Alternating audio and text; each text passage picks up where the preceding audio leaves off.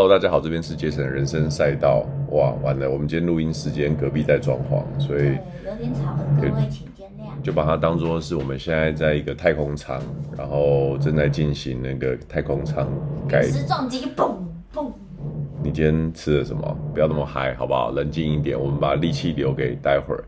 那这个礼拜的小单元呢，一样是我跟 Peggy 来跟大家在育婴小空档之中为大家录音。现在呢，小空档的 window 越来越小了，因为他醒了的时候越来越长，睡睡觉时间越来越短，已经不再这么悠哉了，是不是？没错。但没关系，我们还是趁了那个亲朋好友的帮忙，还有那个里约他不注意的时候，我们去看了一部电影。没错。有多么不注意，可以让我们看电影这样子。就是他睡着，然后阿妈来逼他的时候。好，我们这这一次要跟大家分享的是哪一部？《惊奇队长二》。惊奇队长二，你听你的语气非常的愉悦喜悦，很喜欢这部片，是不是？超不喜欢的。哇，这部片就是那种一定会分享，因为我们也没看别的片了，有有看很多啦，但是我觉得电影有一些都还没有到一个段落。对。然后电影相对来说好比较容易分享，因为它就是一个作品嘛。然后再来，它又是漫威的系列电影之一，所以说不分享也说不过去。但是，哇，这部片给人带来满满的空虚感，就什么都有，但又感觉什么都没有。可是我觉得这部片有进行了平行宇宙。你知道，其实我觉得这部片要我我蛮意外，你会觉得没有什么。因为我觉得什么都有，但什么都没有。对，你刚刚上一句不是讲过了吗？对啊，就是这种感觉。那你为什么？你应该好奇为什么我会很意外？你有这种感觉啊？其实我觉得这部片它想要引起共鸣的观众群就是你，你的这一个群主。小美人鱼式的表演法吗？嗯，我就 这个我们待会儿再说。但我的意思是说，以你的以你的呃年纪、性别。然后还有你成长的作品背景，我觉得这部片尝试《惊奇队长二》尝试想要锁定的就是稍微年轻一点的，没有那么阳刚气息的一个氛围，你不觉得吗？为什么你会这样觉得？首先，他们启用很多年轻演员嘛，对啊，这是第一个嘛。然后第二个东西就是说，他说故事的方式也稍微比较迪士尼风格一点。然后第三是这位导演。他其实现在才几岁，你知不知道？不知道。他八九年出生的，三现在才三十三岁。对，年很年轻。然后这只是他导的第三部就是长片。那这个待会儿我们也会回来再提关于这个导演的事情哈。所以我我会觉得说，以一般就是我以我现在四十四十岁在看这部片的话，我会略嫌他有点生涩，然后。太过年轻了，可是我没想到你会不喜欢，特别是你刚刚自己有提到说你喜欢小美人鱼啊，为啊为什么你会不喜欢那个惊奇队长二这部片呢？不是惊奇队长二不能是小美人鱼啊。好，在我们讲讲的再更细一点，我们先拉回来讲一下关于这部片在讲什么。来，Peggy，不要，不行，不要，就是这部片就是在讲说惊奇队长可能在第一集以前的时候，就是有破坏一个星球。叫哈什么？哈利不达？不是啦，叫哈什么？叫哈达。哈达星球是不是？应该是，我也不晓得。就是某一个原因，然后我记得那个原因是什么？反正就是他觉得破坏了这个星球之后，就可以让某些群族得到解放，是不是？没关系，你继续讲，你不用问我是不是啊，你就分享而已。你为什么要是不是？对，总之呢，后来他就破坏那个星球，然后那个星球人的人就是，呃，就是没有了太阳，没有了水，没有了空气，就变成一个很糟糕的星球。后来里面的那个，呃，领导者就出来报仇，然后就去各个星球要夺取很多的资源，比如说某一个很有丰富的水资源的星球，某一个是有像地球是有太阳太阳的星球，他就要掠取这些自然能源。然后他们就极力去阻止这个领导者，这样。OK，我讲完了。就是这样的一个故事。没错，讲的真的还是还是很烂。你什么时候才会进步呢？好，我这边再加强一下，《惊奇队长二》这部片就是在讲，刚刚 Peggy 提到，就是我们的 Marvel 哈，那个我们惊奇队长卡罗呢，他其实在呃第一集结束之后，他其实就离开了地球很长一段时间都没有回来。那他这段时间基本上都是在用一个赎罪的心态呢，一方面去想要帮那个史克鲁尔人找到新的家园，一方面呢又想要重新的去。应该是说，他之所以会想要帮助史克鲁尔人这个种族，是因为有另外一个种族呢，想要灭绝他们。其实我在看这一段的时候，有很深很深的那种，现在以色列犹太人可能很久以前的心情，因为就流离失所，没有家，到处就是搬来搬去这样子。那惊奇队长二。他在这边的时候，除了帮助，我们就叫他克鲁尔哈，克鲁尔人在移动，然后求就是找到新的居住地之外呢，也要对抗，就是看似在迫害他们的这个这个大恶魔。哎，他现在叫什么名字啊？我还真的不记得哎。谁？就是那个大魔王啊。达利。达利。OK，那达利就是一个有点像是一个毁灭者这样子的一个概念。那他。在惊奇队长不在地球这段时间呢，他其实也在宇宙各个地方去想要重重新拯救他自己的星球，他自己的族人。那之所以他的星球会被毁灭，是因为惊奇队长在很多很多年前，呃，破坏了他们地球上的一个 AI 装置，导致这个整个生态系大崩解，所以他们的星球变成一个非常没有办法居住的地方。对，那我更正一下，是叫达本，不是达利。OK，所以这个大魔王达本呢，就想要把他的族人，他也站在就是要拯救他族他自己族人的立场，基本上就是就是要占领适合居住的星球嘛。那个外星种族这么多，但是适合的星球就是这么少，所以就会有像跟地球一样有战争啊，有这些争夺。那只是刚好我们的。卡罗队长就是选边站，所以就变得跟达本变成是竞争关系这样子。那在这个中间呢，有出现了呃，就是呃达本开启了一个某种电磁力的扭曲空间。那这个扭曲空间在这个宇宙里面呢，有三个超能力跟光有关的。算是超级英雄。第一个是，来谁？第一个是那个莫妮卡。对。然后再来嘞。第一个是莫妮卡。莫妮卡就惊奇少女。莫妮卡，然后再来一个是卡玛拉惊奇少女，然后再一个就是惊奇队长我们的卡罗。这三个女生呢，就刚碰巧她们的超能力都是跟光这个元素有关，所以。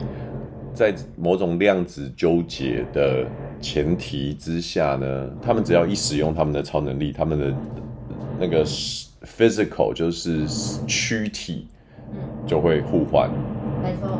然后所以就导致有一些在在剧情上面的一些编排，无论你人在哪里，无论你是在地球还是在某个另外一个银河系，只要你使用超能力，就会被迫被。被调换这样子，这就是其实在用在引用的就是量量子纠缠的一个一个原理啦。对，因为他们三个同时在就是呃卡罗跟那个莫妮卡，他在他们碰到那个达本就是创造的那个出口的时候，他们碰到的那个裂缝，对，所以造成的产生这样的纠缠。好，那所以这部片就是当然就是惊奇队长怎么样去把达本。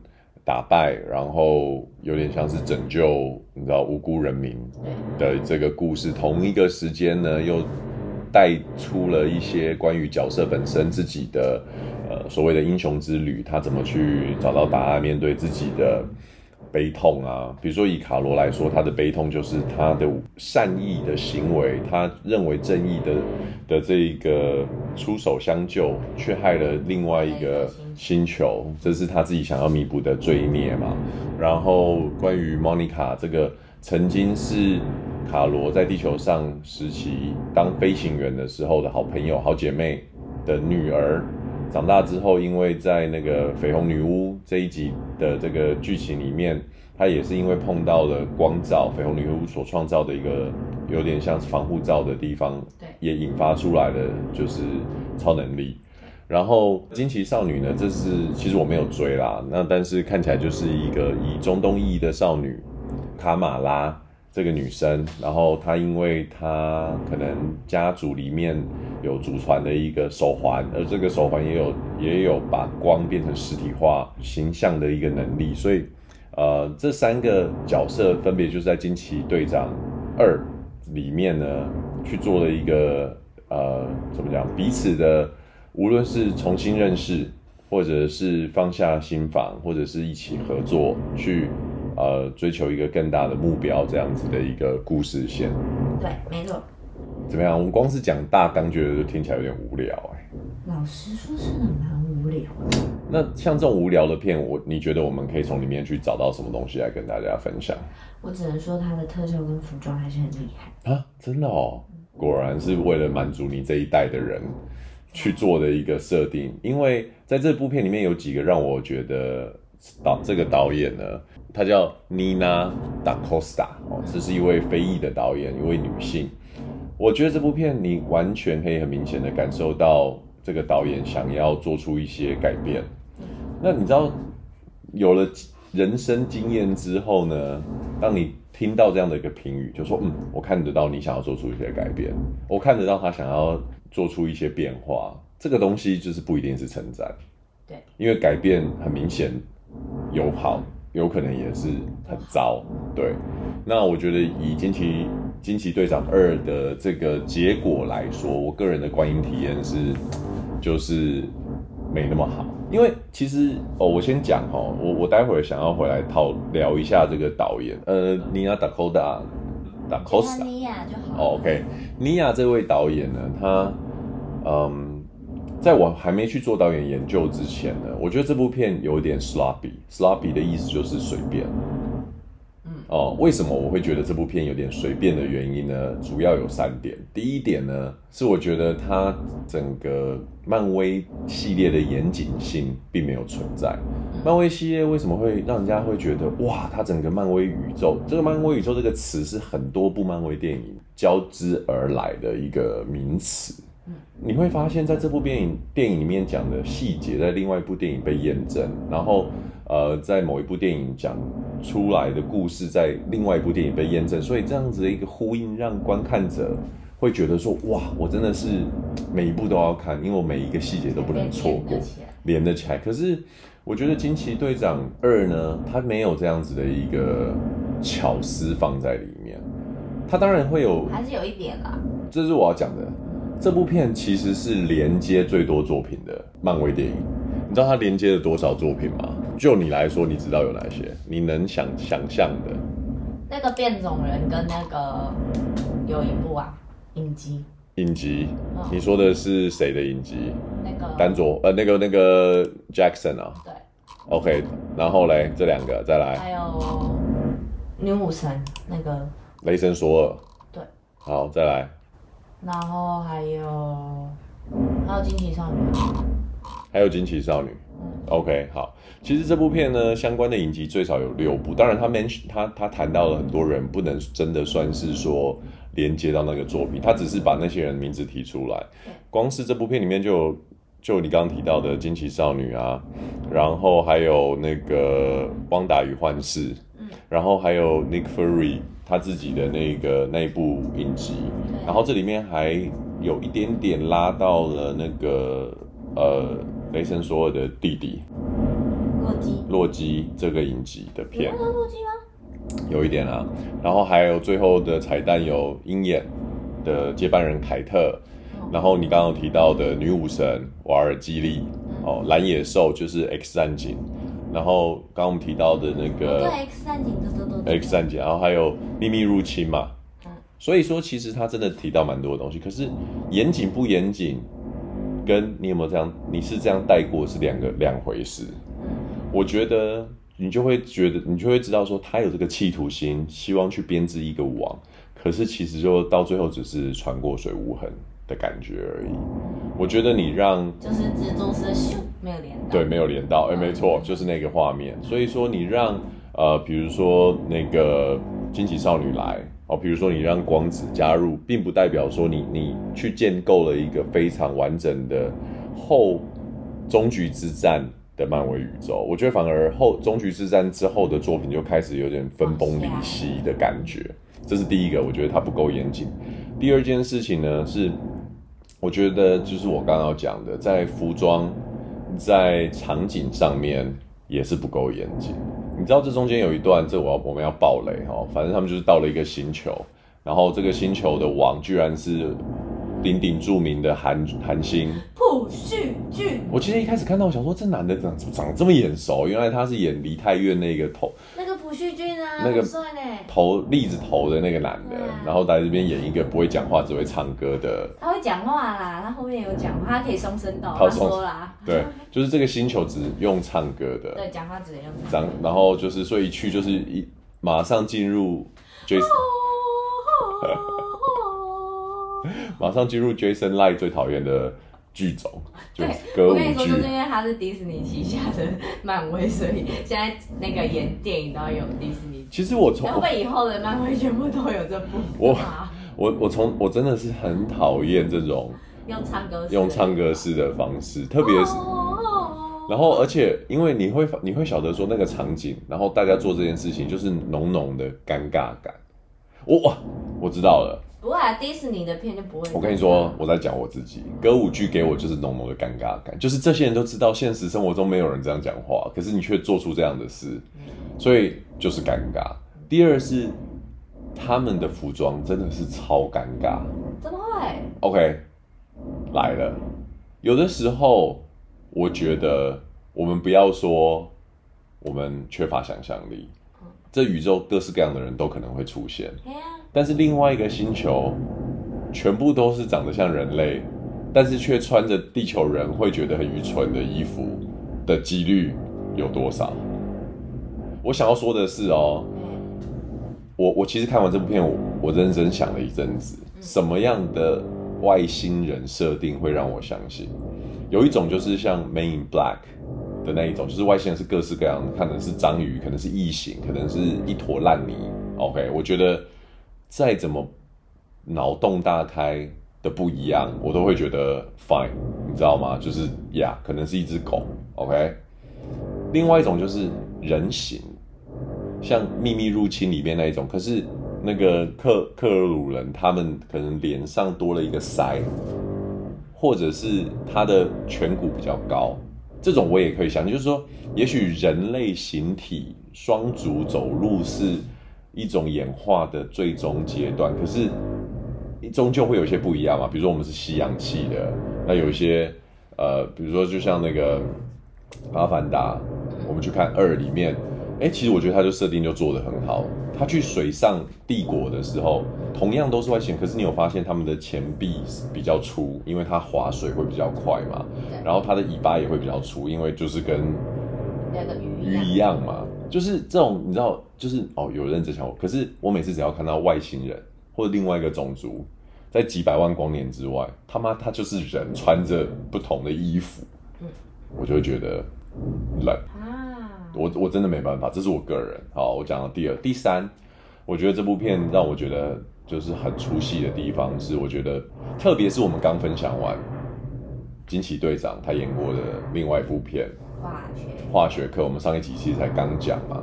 然后你看了他在化学课这样子的一个剧情片里面的一个表演之后，然后这样子的表演其实他有很多，其实他们有很多的表情是共有的，比如说就是很认真、不苟言笑、稍微偏严肃一点的这一类。其实惊奇队长的设定也是这样，可是，在惊奇队长二里面呢，就是呆滞。有。你知道为什么我晓得他是呆滞吗？因为惊奇，我们都已经看了 Marvel 的电影十几年了，我们已经知道说他们怎么拍的嘛。他们绝对不是像卡麦隆一样，就是我拍台那个 Titanic，我就设了一个沉船的景，或者是像史蒂芬史史皮伯那个就是侏罗纪公园，我就是真的弄了一只机器恐龙。漫威怎么拍的？他都用特效啊，绿幕啊对啊。所以当这三个人同时，比如说看着左上方，比如说像这样子的，像哎，我现在在找照片给佩仪看，比如说像这样，你知道那种眼镜头在拍他们，然后但是他们是看着，比如说远方的时候，你知道他们在看什么吗？看一个点。他们就只是导演告诉他说：“你等你们等下就看那个地方，那边有个灯泡，就这样。”所以他们的眼神是没有感情的，他们就只是做这个动作了。然后，如果眼睛细一点的观众，或者是真的是看漫威看得够久的人，你真的可以分辨分辨得出来，就是这个演员虽然大家都在绿幕里面，但是他到底是不是有用心在？所以以上三个原因，我就觉得。这看到一半会让我有一种想要走掉的感觉。然后，虽然这部片很多，你看这部片到最后，大家讲的亮点是什么？亮点猫。对啊，一个漫威的电影，头鹅用猫咪来想要骗票房，我是觉得蛮可爱的啦。但是你觉得猫咪有让你觉得加分很多吗？还好，但是他后面用那个猫咪去吃那个那些要逃命的人的时候，我觉得挺有创意。这个是创意，这个是亮点，有加分。所以如果没有 Goose 这个呆头鹅的话，真的是整部片可能会很糟糕。哎，但是我觉得这部片在做功课的时候，还是有蛮多蛮有趣的事情哈。刚刚有提到第一个东西，就是说我其实蛮想要讲一下这个导演尼亚达科斯塔。你没有，你有看过他的作品吗？没有，因为他作品非常的少。刚刚我们在录音前就有聊到，就是他广为人所知的这个这部片就叫《糖果人》。二零二一年，其实《糖果人》这部作品，它算是一个蛮小众的电影，因为它当时在推出的时候，呃，由于是黑人导演，然后也是主要是黑人演员。那这部片在讲的故事呢，又是美国的一个都市传说。所以当时呢，这部片在上映的时候，我记得票房是没有这么好，而且大家其实并不知道这个导演他导戏的功力到底是怎么样。只不过这部片有 Jordan Pierce 在这里面，嗯，你知道 Jordan Pierce 就是 Nope 的那一个，我知道，对，然后呃，他在他等于是他的号召力会让很多想要看，比如说一些。嗯，不这么主流的啊，独立电影的人去去看这部叫《Candyman》的这部片。老实说，这部片拍摄的方式也也蛮新奇的。它是用一种很带着悬疑性的黑暗手法，去把观众带入一个美国的一个都市传说里面。那其实它是一个 Candyman 的由来，我简单讲一下，就是有个黑人画家在十九世纪，然后他就是常常被有钱人家去雇佣去画，呃，家里面的人，然后他曾经帮一位白人女性就是画她的肖像的时候呢，他们两个就谈恋爱，可那个时候还是黑人白人之间的问题还是很严重，黑人还是被被歧视嘛，所以。传说是当时这个女白人女子就怀了这个黑人画家的小孩，然后白人就很生气啊，然后就把他的那个手砍断，把他勾在一个钩子上，全身涂满蜂蜜，然后就丢在野外这样子，反正就是杀鸡儆猴。这是一个蛮可怕的故事，对啊，他就是活活这样子被折磨到死，然后因为他就是充满这个怨念嘛，然后所以他就变成了一个所谓 Candy Man 这样子。就是以前美国的大人就是会用 Candy Man 来去吓唬小朋友这样的一个故事。那 Candy Man 这个作品在尼亚呃达科斯塔的呃指导之下呢，把它变成了一个呃在美国去讨论，比如说公共住宅里面啊这些比较贫困的少数人种，然后他们开始要慢慢的去。呃，因为都根的关系，然后离开他们住的地方，然后都市也因为都市新的计划去慢慢发展，可是却发生了很多不可思议的，就是死亡事件。嗯，然后就去做一个连结这样子。我其实，在录音之前，我稍微看了一下《Candyman》之后，我记得我看过这部片，然后我整个具体的剧情我可能没那么熟悉，可是我记得这部片给我很深的印象是，它是一个相对。简单的叙述，首先没有特效，它就是一个惊悚剧情片，所以它需要用镜头去拍很多的故事，然后很多的对白。三年过去了，我觉得现在呃，Disney 的漫威去请了尼亚达科斯塔来拍《惊奇队长二》，我觉得不行，就是因为讲这么多，就只是跟他说，哦，他不行，因为就是特效。因为我觉得，老实说，我心中看完这部片，在做了导演的功课之后，我就只有一个心得，就是小孩开大车，哦，他 handle 不了这整件事情。其实《惊奇队长一》我很喜欢呢，虽然票房那时候没有那么好，可是没办法，因为它是终局之战后面的作品，某种程度上，它有点算是需要去承接起漫威这么庞大招牌的。前面几个电影之一，再加上惊奇队长并不是一个有被好好去介绍的一个角色，他算是突然在很后面才进来的一个角色。而且我还现在想起来，惊奇队长那时候就被拿来跟 DC 的神力女超人对标。那时候神力女超人还是一个算是有点比较红，比较红，大家觉得她走在高峰上的一个角色的时候，就会觉得 Carol 这个惊奇队长有一点点距离感。没这么甜美，她其实也很少去做出那种像那个神力女超人那一种，就是我们传统传统会去想象女性的那一种呈现，很温柔、很女人化这样。可是我觉得惊奇队长，我喜欢的一点就是他表现的其实就是更符合现代人，我觉得现代社会价值观的那种女生不一定要是很很温柔，她可以是强悍，她可以是。很有主见，她不一定要依附在男生的权力之下。嗯，对。可是这样子的一个特质，明明可以好好的打磨，可是偏偏在第二集的时候，我觉得就你有看到任何惊奇队长二的个性吗？没有，全部他感觉他很匆促，很仓促。然后你不觉得他所做的决定都是，就是我们心目中觉得。笨女生会做的决定吗？真的，我，我的意思就是，你好好的一个女性英雄角色，然后是要把她用的那么笨？对啊，然后就完全符合了，好像比较传统歧视女性的男生，或者是那些不止男生会歧视女生，女生也会歧视女生，就是歧视女性的人心中的刻板印象，嗯，情绪化，然后没有逻辑。然后意气用事，然后感觉就是用一种悲情的方式来负责任，而不是真的找到一个能让大家开心的方式去解决。没错。你觉得他在里面解决了什么问题？没有。而且我觉得很好笑的是，最后就是那个呃，莫妮卡就跟他说，其实你可以靠你自己自身的力量再回去，就是恢复那个哈。那个星球，嗯，就被推他摧毁那个星球，然后他最后就真的有回去恢复，结果花了不到几秒，十秒。惊奇队长只要把所有的光集中在他身上，然后他冲进去那个星球，那个太阳就会复活了。他就是用他的能量，然后让那颗就是那颗星球的那个太阳复活。对，然后就这么简单，但是他却没做。结果他演了这么久，花了六年的时间，结果。对，就这么简单。不知道在干嘛。然后你就会想说，那他前面到底在干嘛？他前面他就直接先去他那个星球，帮他恢复那个太阳就好。他在那边跟他打打那么久干嘛？然后再来，我觉得另外一个东西就是你刚你刚刚讲到剧情这不合理，还有另外一个地方就是，其实他想要的是那个太阳嘛，水嘛，对，还有什么东西？空一开始是空气啊。对啊，然后空气从哪边拿？空气是那个克姆人那边来的。对。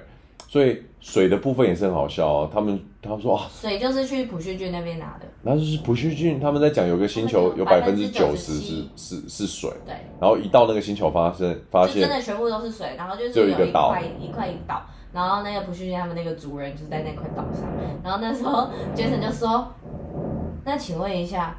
对，掠夺他们的水对他有什么影响？他搞不好很喜欢啊！而且重点是这个设定超白痴，就是一个星球如果百分之九十七是水，为什么统治这个星球的人是住在陆地上？对啊，因为就像对比阿凡达那，他们在水星球里面，那个水星球就是大家都是在水里面生活。对啊，对，就是那个水里面应该会发展出高等文明才对啊。对，结果没有。不过我刚刚也觉得我自己打自己一巴掌，嗯，因为地球也是百分之七十是水啊，但是。高等文明也是吗？对啊，它是九十七耶。对啊，但是我的意思说，地球的陆地也是比水少啊。是没错啊。但是我们的高等文明还是发展在陆地上啊。对啊，可是我们也是会探讨，好吧，不懂。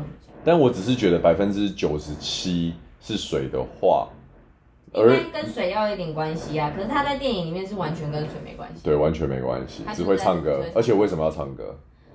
他也没讲为什么啊。他们就说他们讲话就是要用唱歌。然后 Carol 惊奇队长还因为某种政治关系需要假装朴叙俊的，不是假装，是真的嫁给他。但是假装啊，是假装啊，变王妃。对啊，变成王妃，这就是完全笨女生会做的事情啊。就是没有什么理由会要一个人用，就是除了爱以外的方式结婚，可是他却做出这样的一个示范。没错，太蠢了，很怪。然后朴叙俊演的怎么样？无从说起，因为他的戏份太少。我觉得朴叙俊换任何人都一样哎、欸。对啊，就是没有一定要他。真的没。很浪费他哎、欸，人家也好歹是那个韩国很帅的男演员。哎，所以我觉得啊，总总之呢，好，所以刚刚我在讲，回到这个导演妮娜呢，嗯，我觉得剧情片是他的强项，可是漫威的元素还有漫威的招牌太大太复杂了，所以在这部片里面，我觉得他就是 handle 不了，而且以三十三岁导过三部片，这是第三部片的一个经历来说呢，哎，不容易啊，不容易。可是因为他会他们会找他，是因为他之前就得了这个奖啊。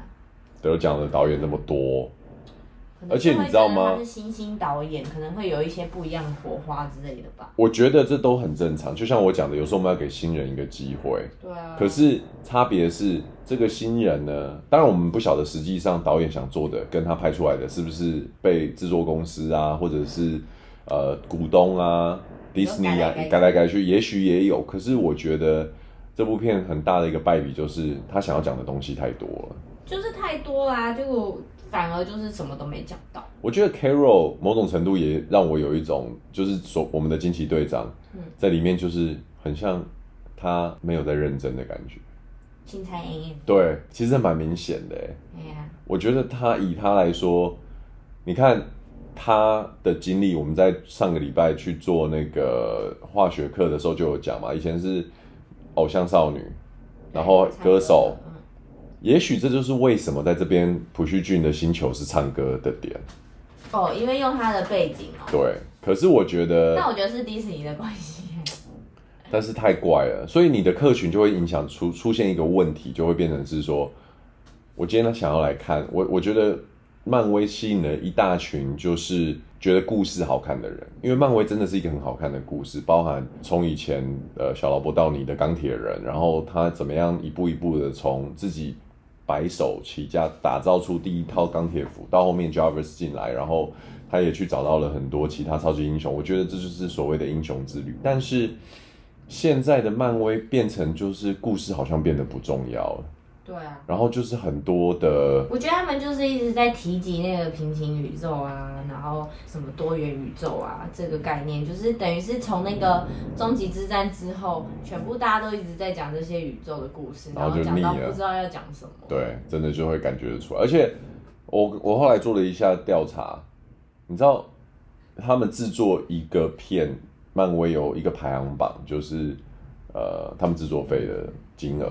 嗯、最高的，你猜是哪一部？最高啊，钢铁人。不是，不是。奇异博士。但是终局之战呢、啊？啊、哦，那个是综合的，不能拿出来。但是它是一部电影啊。哦，好吧。六点八亿美金，正常啊。那你猜《惊奇队长二》呢？不知道。你猜？两亿。不是。三亿。不是。更高还更低？你猜啊。五亿。一点三亿。哦，这么多，这样是多还是少？我没概念。终局之战五点八，惊奇队长二一点三，都是一部电影。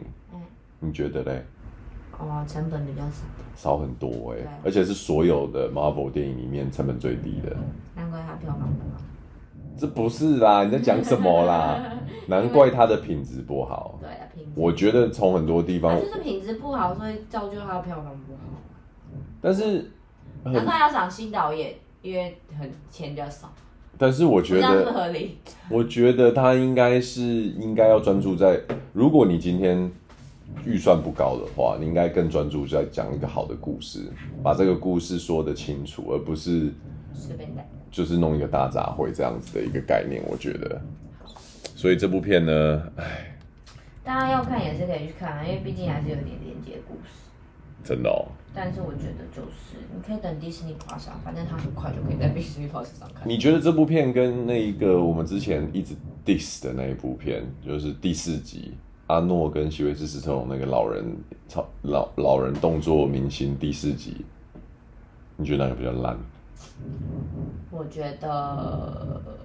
阿诺的比较烂，好吧，因为他那个完全没特效，然后干演不知道在演什么，那个那个成本一定更低，而且那个成本一定全部都是只有演员成本，其他都不是，爆破那种都还好。那部片应该是只有杰森·斯塔森有一点点动作片，因为其他人都会说我太老，我不能动。那 Jason，you、啊、you do it。还有一个什么，因为要喝酒才可以打准那个。好啦，所以这部片目前 so far《惊奇队长二》。可能是二零二三走到尾声的倒数前三名哦，倒数第二名吧。真的哦。对啊。好吧。而且，而且你知道他那个导演还说他拍这部电影的时候是参考《钢铁人三》，因为他很喜欢《钢铁人三》，所以他说在这里面很多故事线的那个呃他的故事的走程都是参考《钢铁人三》的。你知道，我就想说，我完全没有想到钢铁人三。我跟你讲，你讲到这个，我我我也要讲一件事情。我觉得这部片还有个设定很大的问题，就是，好，我们都不做都不做研究，盲猜。你觉得漫威系列电影看的观众，男生女生比例男多女还是女多？男多啊。男多嘛，对不对？好，它的设定就是完全让男生会觉得很无聊的那种设定，所有的人都是女生。可是我觉得他可能想要讲女力呀、啊。